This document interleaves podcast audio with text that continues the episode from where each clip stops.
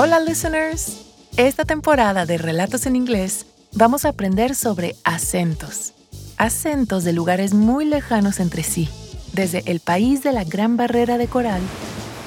We loved him, but we had to remember that he was a wild animal.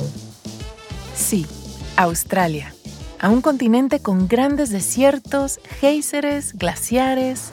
I loved looking at the calm water. Norteamérica. Y de regreso a una tierra de castillos, leyendas y gaitas. Escocia.